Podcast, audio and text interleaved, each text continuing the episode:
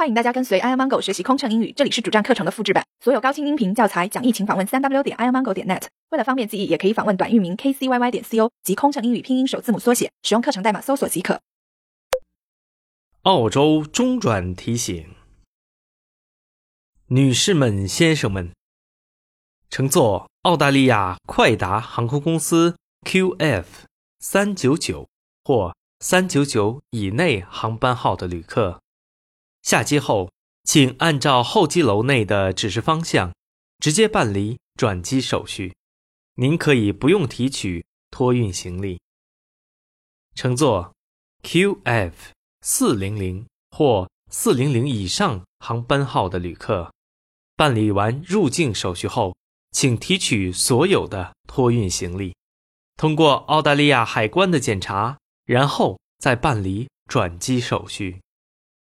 为确保顺利成行，建议您关注机场实时信息，以确定您下一段航班的登机口没有变化。谢谢。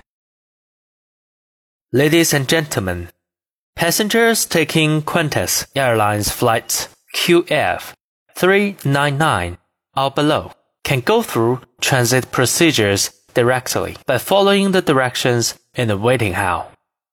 You do not have to collect your checked baggage. Passengers taking flight QF 400 or above after go through your immigration procedures. Please collect your checked baggage and proceed for inspection by the Australian Customs. After this, you can proceed to complete the transit procedures. Please pay attention to the flight information board of the airport to make sure if there is any change in the boarding gate of your next flight. You will be aware of it. Thank you. 高原，高高原机场提醒：女士们、先生们，飞机在下降过程中受到高原气候影响， 您可能感到身体不适，请不要紧张。我们特别提醒您，下机后请放缓动作，避免大声讲话及剧烈运动。